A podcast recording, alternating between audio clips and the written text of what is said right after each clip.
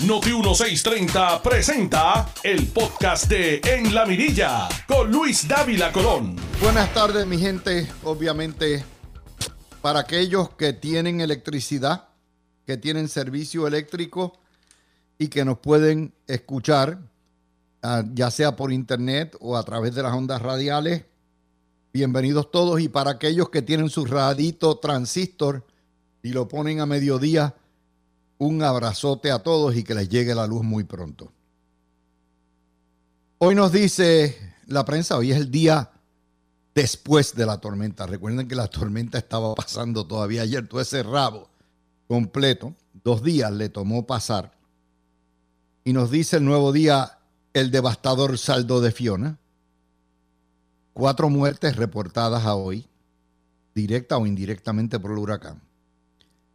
Nos dice en la página 10 el nuevo día, lo que quedó de María, Fiona se lo llevó.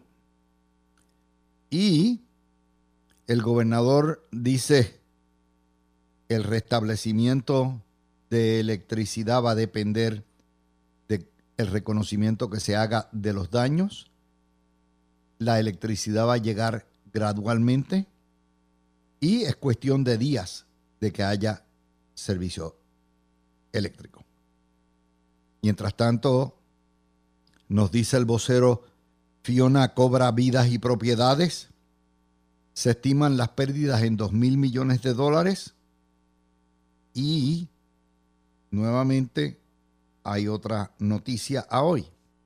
Hay cerca de 400 mil personas, 300, 400 mil personas con servicio eléctrico. Eso quiere decir que hay entre 1 millón, 1.1 millones sin servicio eléctrico el 30% al día después del huracán tienen servicio eléctrico. Les pido de favor que tengan, memoricen esos datos porque vamos a ir atrás al pasado para ver dónde estábamos en este mismo momento después de haber pasado en el año 17 los huracanes Irma y María con diferencia de 19 días. Los hospitales están abiertos con luz, algunos de ellos con electricidad, otros con las bombas, las plantas que se le pusieron después de María. Los puertos y el aeropuerto están abiertos. Eh, hay mucho menos postes caídos y líneas caídas. Las líneas de transmisión no se afectaron hasta ahora. Hay inventario en tiendas y gasolineras y hay 80% de servicio de celulares, 80-85%, y de Internet igual. Trump no está en el poder, pero FEMA sigue bloqueando.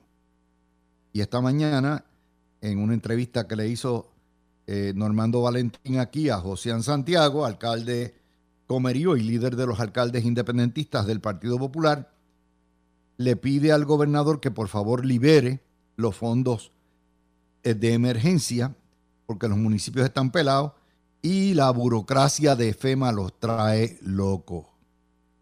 Esto no es el PNP diciendo que FEMA, es un alcalde popular. El proceso está adelantado en liberar los fondos de reconstrucción, pero están todavía cinco años atascados hay un estreñimiento y el nudo gordiano se llama FEMA. Estamos, obviamente, el gobernador a las escasamente a las 24 horas de haber salido las lluvias del huracán, lo que le llamaban el rabo, eh, o la virazón, que no es otra cosa que el rabo, recibe en todos los sondeos notas positivas.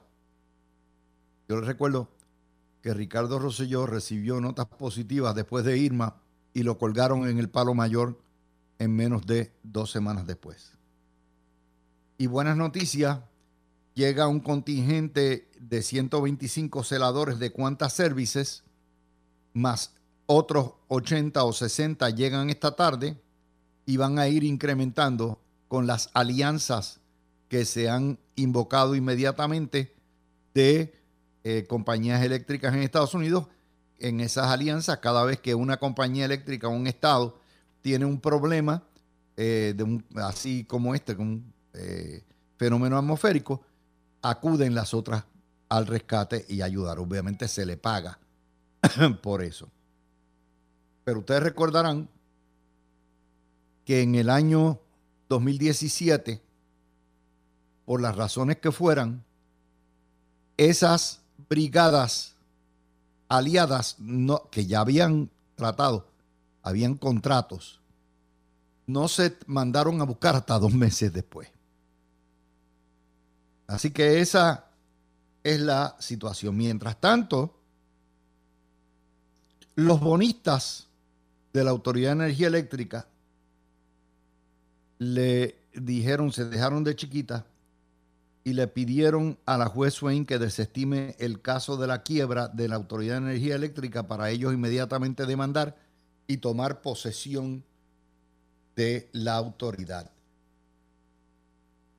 No entendemos cómo la Autoridad de Energía Eléctrica hace una, no la autoridad, la Junta de Control Fiscal, toma la determinación de romper comunicaciones que no sea una táctica, eh, una táctica y una estrategia de dilatar todo hasta dentro de dos años y patear la lata, abriendo un enorme riesgo. Es decir, la dictadura fiscal está jugando a los topos con nuestra autoridad de energía eléctrica. Porque ciertamente los bonistas tienen mucha razón. Han tardado cinco años, no han cobrado, ellos tienen prioridad en el pago y en el cobro, les han dado vueltas y vueltas y vueltas y vueltas y están ahí. Y eso nos trae a la situación del día de hoy. Esta mañana llegó aquí a llorar. Ay, Jaramillo, el dictador de la UTIER, que lleva casi 20 años como dictador de una unión, dice que no habrá luz en el área metropolitana hasta el fin de semana. Y eh, dice que sencillamente 76%, eh, lo, lo otro es que le pide de favor al gobernador que ordene a Luma a recontratar a todos los celadores a los cuales él le había dado instrucciones de que no trabajaran para Luma y ahora están en otros lugares o retirados en otros lugares y ahora viene a pedir cacao. Esto realmente es una busconería de parte de Jaramillo. Y recuerden nuevamente, estos son los mismos que le dijeron no a los celadores que vienen de Estados Unidos. Y es lo mismo Jaramillo y Ricardo Santos que en mayo le decían a sus trabajadores, a sus asociados, sus unionados, que no se fueran a trabajar con Luma, que no cooperaran con Luma y que hicieran la operación Comején de obstruir todo eso. ¿Ustedes recuerdan todo eso? Jaramillo parece que le dio Alzheimer y no se acuerda, pero nosotros tenemos memoria.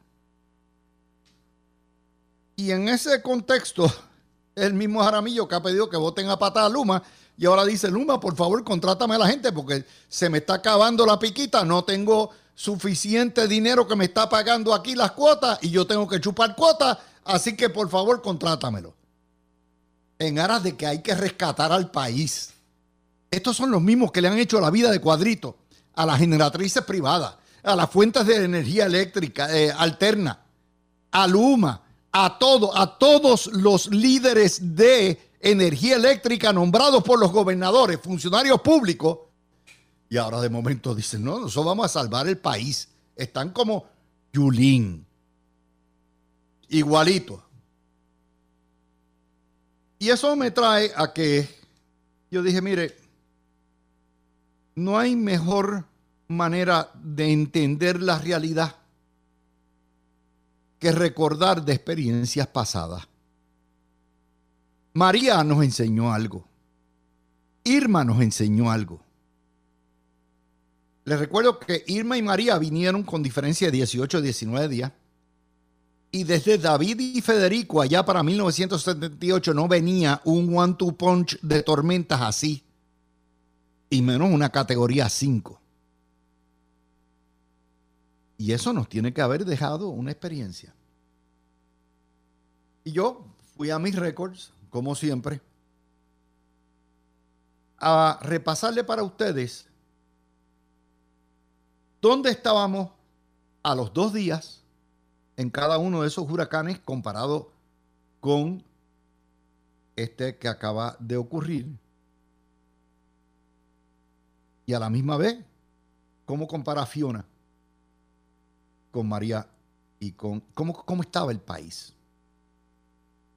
En septiembre primero del año 17, siendo Ricardo José yo gobernador, el vocero ponía en primera plana, todavía estaba a punto de pasar, Irma el primero, apagones alejan la inversión del país. La electricidad está muy cara y poco fiable. Luma no había, aparecido ni por los centros espiritistas, la Autoridad de Energía Eléctrica la corrían los políticos que nombraban sus directores y la UTIER. Septiembre primero del año 17. Unos días después, después que nos azota Irma, septiembre otro, 8, cuando el gobernador Rosselló tuvo que salir a la calle a hacer la inspección ocular de todos los barrios y donde estaban los daños, ¿Se acuerdan que se montó en un helicóptero y se puso un casco militar y los analistas políticos se lo gufiaron, se lo vacilaron? ¿Mm? Septiembre 18, a dos días del paso de María. A los 18 días del paso de Irma, o 17, 96% tenía electricidad. Les recuerdo que Irma desbarató lo que es las Islas Vírgenes, ¿verdad? Porque pasó por allá, pero no, su centro no pasó por Puerto Rico. Era un categoría 4. Obviamente, el, noreste cogió una pela. Pero San Tomás lo viró patas arriba. Y a pesar del embate, el gobernador Rosselló entonces puso a la disposición de las Islas Vírgenes, Guardia Nacional, médicos, equipo, todo aquello. Dándole servicio a Islas Vírgenes y a Puerto Rico, el 96% tenía electricidad a los 20 días y, el 98% agua. Eh, de hecho, a los cuatro días ya el 78% tenía luz. Esto sale septiembre 18 del año 17. Dos días antes estaba ya enfilando María para acá. Nos pasó María el 20 y el 21 de el año 17 y se reescribió la historia. Septiembre 20 y 21. María pasa categoría 5 entra por algún lugar del sur este, entre, entre sí, Maunabo y Yabucoa, pasa por el mismo medio y sale al otro lado en Atillo, o en Isabela. Nos partió por la mitad. 100% sin luz, 90 y pico por ciento sin agua, zona montañosa, 22 municipios en la zona montañosa incomunicados, no se podía entrar, las carreteras obstruidas. La represa de Oaxaca tuvo una ruptura. 85% sin servicio celular. Todos los hospitales sin servicio eléctrico ni planta eléctrica. 85% de los postes del alumbrado en el piso, tres generatrices con avería seria, 95 mil millones de dólares en daños, 65 mil viviendas impactadas, el radiotelescopio de Arecibo de Mañicos. Y, como les digo, eh, la próxima nota que tenemos es del 25 de septiembre, cinco días después, donde se anunciaba que se habían hecho llegar unas eh, plantas eléctricas para ciertas bombas de agua y el 40% tenía agua, pero todavía el 100% estaba sin luz. Hubo en ese momento a alguien en la administración de Rosselló se le ocurrió la idea de irse con aire acondicionado al centro de convenciones y montar el COE con cuanto soplapote había allí, con gabán y corbata y ñame a todo lo que da, y empiezan las críticas a granel. De hecho, las críticas fueron tales que ese 25 de septiembre, a los cinco días, y les recuerdo, con el paso de María, de, de la primera, ¿verdad? De Irma, todo el mundo le daba notas de excelente, porque a los cuatro días ya prácticamente el 78% tenía luz. Pero no hace más que pasar y virarnos por la mitad María. Roselló cae en desgracia. Y Nidia Velázquez, a los cinco días, estaba pidiendo un gobernador militar para hacerse cargo de Puerto Rico.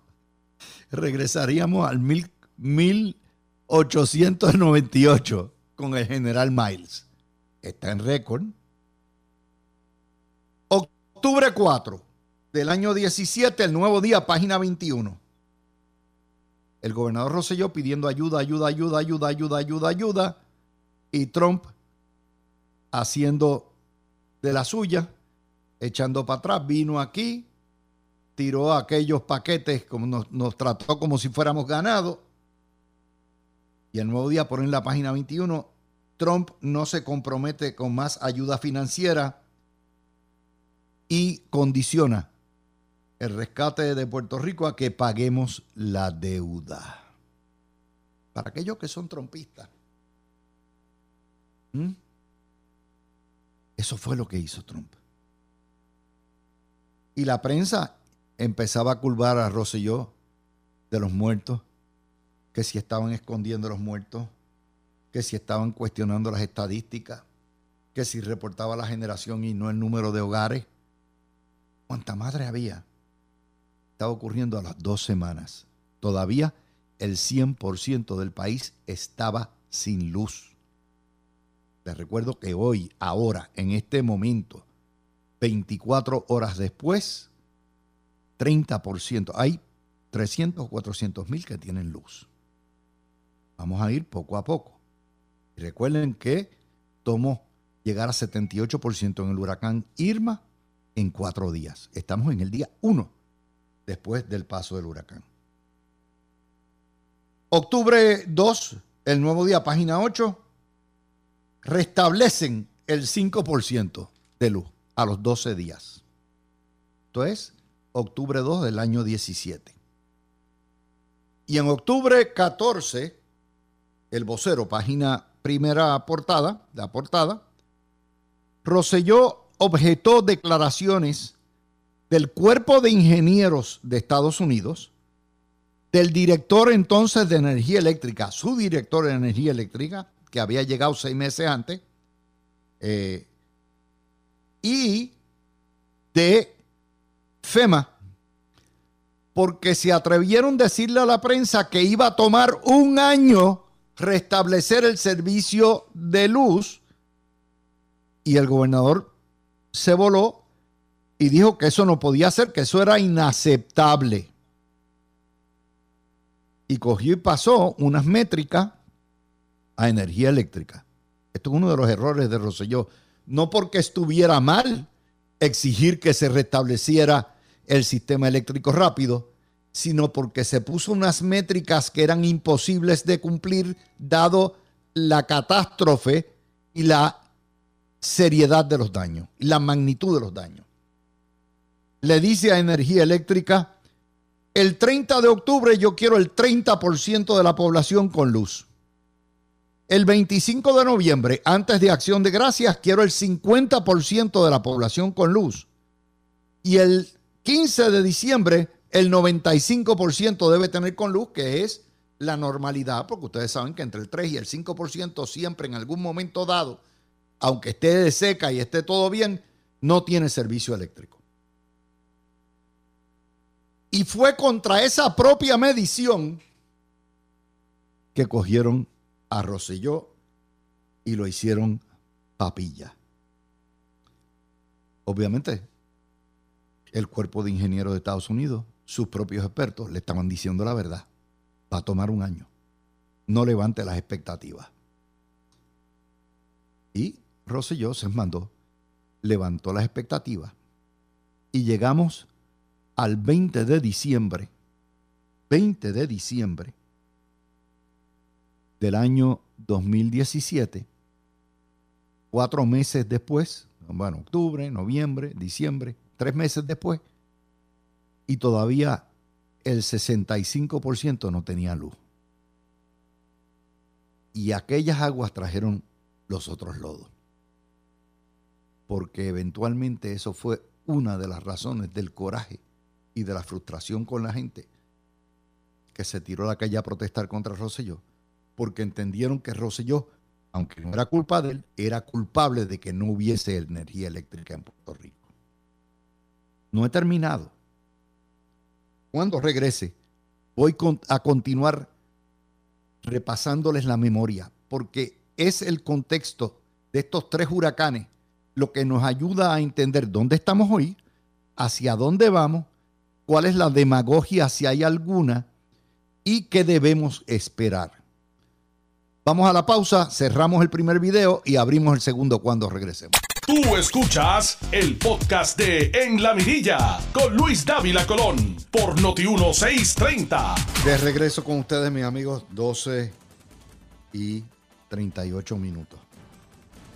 Les estaba haciendo lo que pasó después de Irma y María haciendo la salvedad, por supuesto, que no es comparable los estragos con Fiona, porque aquel era una categoría 5, categoría 4 Irma, categoría 5 María, y aquí estamos en un categoría 1, que era tormenta y cuando va a entrar se convierte en categoría 1.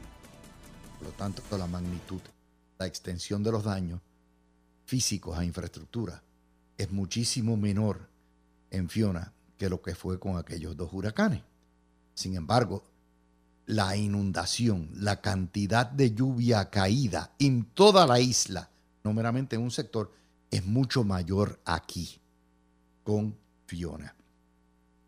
Vamos a volver al 17. Octubre 21 nos dice el nuevo día, Todd Semonite, el jefe del cuerpo de ingenieros, vuelve a reiterar y le contesta al gobernador Rosselló que tomará un año restablecer el sistema eléctrico. Se necesitan 63 mil postes de luz que no los hay. Lo que tenía la autoridad apenas 2 mil o 3 mil. Recuerden que Lisa Donahue, el huracán que azotó energía eléctrica en los años de Agapito, había reducido los inventarios, lo vendió todo y estábamos prácticamente en nada.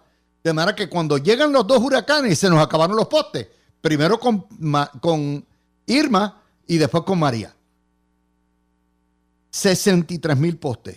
Y le dice, de nada vale que, vale que tengamos las cuadrillas. Si no tenemos cable, no tenemos eh, postes para montar. En ese momento, que es octubre 21, 70% tenía agua. Y ya estaban los analistas políticos en guerra por el contrato de Whitefish que había llegado y decían que era corrupción, que no están preparados, que eran amigotes de Trump, todo aquello. Y se convirtió en un escándalo nacional. Todo esto es un tiroteo mediático que empezó el día 23 de septiembre a los tres días de pasar el huracán y no, no paró nunca. En octubre 26 Metro, página 1, Roselló no solamente se opone, porque recuerden que él había hecho las métricas y le contesta al, cuerpo de ingeniero, aquel que se soy yo y esto va a ser la métrica y se acabó y la Autoridad de Energía Eléctrica, sino que nos enteramos que la Junta de Control Fiscal había cometido, había intentado tomar posesión de energía eléctrica, nombrando a Noel Samot como monitor, como el supervisor máximo. Y Roselló puso en el grito en el cielo. Utier pedía a la misma vez votar a Ricardo Ramos, que era el director, y bloquear a Noel Samot. Me acuerdo que el hermano Cristian Sobrino los había llamado, que era el representante del gobernador en la Junta, como ladrones en la noche. ¿Saben qué, Cristian? ¿Sabe qué, Rosselló? Ese fue el mayor error. Yo recuerdo haber hablado con el gobernador en una entrevista y haberle preguntado que por qué no permitía que la Junta cogiera el tostón y se olvidara de eso. me dijo, no, yo no puedo permitir esto porque empiezan con esto y van a terminar con todos los departamentos. Va a terminar yo siendo un cero a la izquierda. Bueno, pues ese fue uno de los errores mayores que hizo Rosselló porque si Roselló se hubiera descargado del muerto y se lo hubiera pasado a la Junta, la guerra hubiera sido contra la Junta y no con él. Segundo error estratégico de Roselló. Y a final de cuentas no se dio el golpe de Estado. En octubre 30, la Autoridad de Energía Eléctrica, bajo presión de FEMA, ordena la cancelación del contrato de Whitefish que había estado trabajando desde el día 23 de septiembre. Y FEMA, por sus pantalones, impone a Cobra Energy. Lo que no sabíamos era que el presidente de Cobra Energy la jefa de FEMA en Puerto Rico, la de la región, estaban metiendo mano y tenían, eran compañeros del Chilingui y que había un interés en sacar a Whitefish y meter a Cobra. A final del cuento, la gran corrupción que ocurrió entonces fue corrupción de parte de los federales. FEMA por un lado obstaculizando, por otro lado empujando a sus amigotes, ¿verdad? Parece que consultaban la decisión en la cama con las almohadas y terminaron los dos convictos. Mientras tanto, Puerto Rico al garete en noviembre primero, el vocero, página 6, FEMA dice al Senado que no iba a reembolsar nada de lo que le habían pagado a Whitefish. ¿Por qué? Porque Aisha él tenía el negocito, tenía el chilingui con el otro. Esos chavitos eran para cobra que se llevó un huevo chavo. A final de cuentas, terminaron pagándole, tuvieron que pagarle a Whitefish porque Whitefish hizo el trabajo el escándalo creado en gran medida por la prensa local, generado en la posteriormente replicado en la nacional, provocó un retraso todavía adicional. Y la corrupción, ¿a quién se le echaron? A Rosselló. ¿Vieron? Porque había una guerra mediática contra Rosselló, que si estaba escondiendo muertos debajo de, la, de, eso, que si las estadísticas eran un embuste, que si eh, la promesa esa de que iba a tener eh, eh, la electricidad para diciembre era un embuste también, todo eso. Noviembre 12, casi dos meses después del evento, siete semanas, 35% con luz, 90% con agua. Y noviembre 19, 17, Roselló le pide la cabeza y de saca a eh, Ricardo Ramos director de energía eléctrica, que duró siete meses y medio. Y tuvo que cargar con los pecados de Whitefish. Esas son las cosas que la prensa no le va a decir a ustedes. Porque cada evento lo van a coger y obviamente aquí no pueden andar con la carrera de los muertos porque realmente pues puede haber cuatro o diez. No hay manera de esconderlos y los hospitales están operando las carreteras, con excepción de algunas, están abiertas, de manera que no puede haber una, no se le puede atribuir que alguien tenga hoy un infarto y decir esto fue el, el, huracán. De manera que ahora la carrera de la prensa contra el gobierno va a ser la medición de cuántos días vamos a estar sin luz. Por eso usted ve que el primero que saca esto es Jaramillo, porque está sentando la mesa para el ataque político.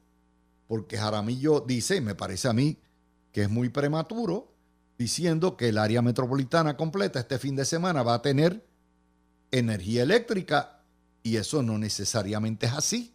Primero porque todavía se están evaluando los, eh, los daños. En segundo lugar porque no sabemos todavía, o sea, es imposible que se arreglen todos los postes, todas las líneas que se cayeron, todos los toques y se, se pongan a operar todas las plantas, todos los Junkers a la misma vez para poder producir energía donde está prácticamente la mitad de la población de Puerto Rico. Pero ¿por qué Jaramillo hace eso? Lo hace porque él sabe que no va a estar lista la energía eléctrica y si va a estar lista, él sabe que van a haber eh, interrupciones a todo lo que da, como va a pasar, porque el sistema está drenado, está sobresaturado. Y entonces va a decir, usted ve, se lo dije, el humo es una porquería. Yo obviamente, ya habiendo pasado por la experiencia y habiendo leído esta mañana las entradas de noticias entre septiembre y diciembre del año 2017, ya conozco por dónde vienen y los comparto con ustedes. Es mi responsabilidad, citándoles de dónde sale la noticia. De manera que hay una serie de noticias del 26 de agosto al 1 de septiembre del 17. Esto es antes de Irma y antes de María, que nos enseñaban por dónde venía el golpe. La Junta de Control Fiscal amenazaba con duplicar recortes de nómina en todas las agencias, incluyendo energía eléctrica y acueducto. ¿Verdad? La Junta de Control Fiscal demandó al gobernador Rosselló para obligar a reducir la jornada de trabajo. Y el gobernador se opuso. La Junta de Control Fiscal ordenó aumentos anuales de agua de 2.5% por 10 años. Y ahí estamos. Estamos en el quinto año, cuarto año de paga de la sobretasa del agua. La Junta de Control Fiscal ordenó la privatización de toda energía eléctrica y la bifurca, la divide una parte en generación y otra parte en distribución. Y hoy tenemos a Luma en distribución. Y próximamente, si, si el caso de, quiebra lo permite, pues a lo mejor New Fortress se hace cargo de toda la distribución. Ya New Fortress tiene una generatriz. Pero es la Junta quien dio las instrucciones. Les recuerdo que entre el 26 de agosto y el 1 de septiembre salieron precisamente los grupos, no solamente ambientalistas, sino también la UTIER a protestar a la, contra la generatriz AES de Guayama.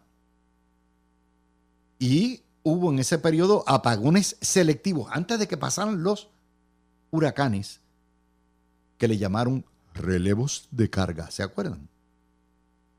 y hubo un apagón de luz en Palo Seco por falta de mantenimiento y Eduardo Batia dijo, esto es un Junker que no sirve para nada.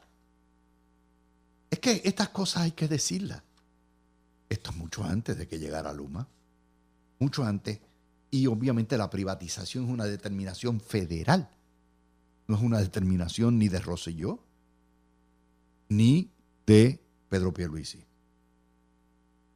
Y llegó al azote del huracán Irma y el gobierno salía con notas de A. El 80% con Irma del sistema eléctrico cayó, en cuatro días se restableció el 80% y 25, 30 municipios declarados zona de desastre.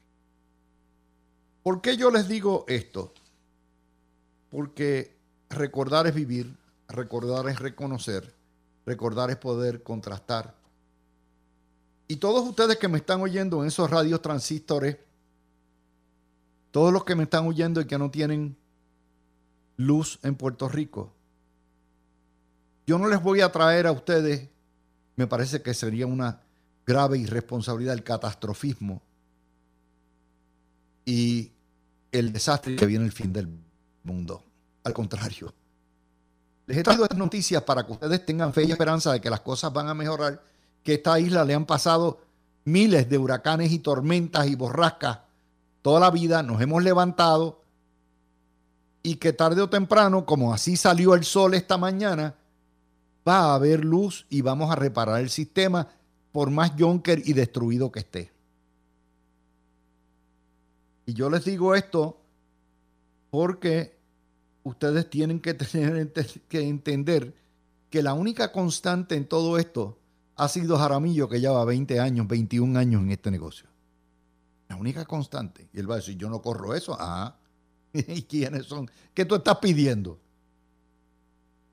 El récord histórico del 2013 al 2017, busquen la prensa, revela que desde la encuesta del nuevo día de marzo del 2014, la Autoridad de Energía Eléctrica, monopolio nacionalizado por Puerto Rico, recibía notas de F del 71% de los ciudadanos. Es decir, hace nueve años, estando Alejandro García poder en, en el poder, la gente no quería, decía que era una porquería energía eléctrica. Y recuerdo que cuando al gobernador Alejandro García Padilla le preguntaban, decía, esto es un sistema que está deteriorado, destartalado y casi al borde de la quiebra. Tan es así que unos meses después el gobernador dijo, no tenemos y declaró la insolvencia. En realidad, la declaración formal de quiebra. También la Autoridad de Energía Eléctrica, cuando estaba la UTIER allí, consumía el 45%, o sea, la totalidad de ingresos de la autoridad era el 45% del presupuesto de todo Puerto Rico. Claro, no salía del presupuesto de Puerto Rico, salía de las tarifas que le cobraban a ustedes. Presupuesto que pagaba, salarios altísimos, convenios colectivos altísimos, bonos, retiro de gobierno, el plan de salud más brutal. Y así fue como acumulando antes de que llegara nadie. Estando todavía Alejandro en su primer año, ya la autoridad tenía 8 mil millones de dólares en deuda. Y la UTIER hasta ese entonces se había opuesto a las plantas de energía renovable, a la privatización, a las placas solares, a los abanicos, a los contratistas para poda, a que a, lo que eran las tiendas de las plantas de composta, al gas, a los gasoductos, a que otra unión hiciera reparación. Ustedes recordarán las guerras contra la Huitice que hoy trabaja con Luma, los despidos, los recortes de salario, el desganche privado, el que trajeran eh, contratistas de Estados Unidos, la Unión Lautier, que es el Partido Comunista, es el brazo sindical de los partidos comunistas en Puerto Rico, se ha opuesto a todo lo que representa progreso y cambio. Y ese es el que vino a pedir cacao esta mañana con Normando. Y se opuso a los gasoductos, a la Gas Gasport, a las plantas de gas natural, a las plantas nucleares anteriormente. Decía en el año 2016 Javier Quintana, que creo que era uno de los directores que tuvo Alejandro, que desde el 2010 no se le daba mantenimiento a las plantas. Es decir, en el año que salió Alejandro García Padilla, su propia gente de energía eléctrica decía que desde el año 2010, porque no había dinero para darle mantenimiento. Un monopolio estatal quebrado De hecho, la prensa reportaba que había habido en el 16 un aumento de 500% en los apagones. 10 mil apagones por año. Dos aumentos tarifarios que nos costaron 760 millones anuales. Violaciones de la ley EPA por contaminación. operando con la mitad de las unidades y el 40% del por ciento de la flota inservible. Así fue como se le entregó a Ricardo Joselló la flota de generatrices. Donahue hizo ahorros de 525 millones, pero a costa del inventario y a costa de que ella y su compañía se llevaron 54 millones de dólares. Y esa es la situación.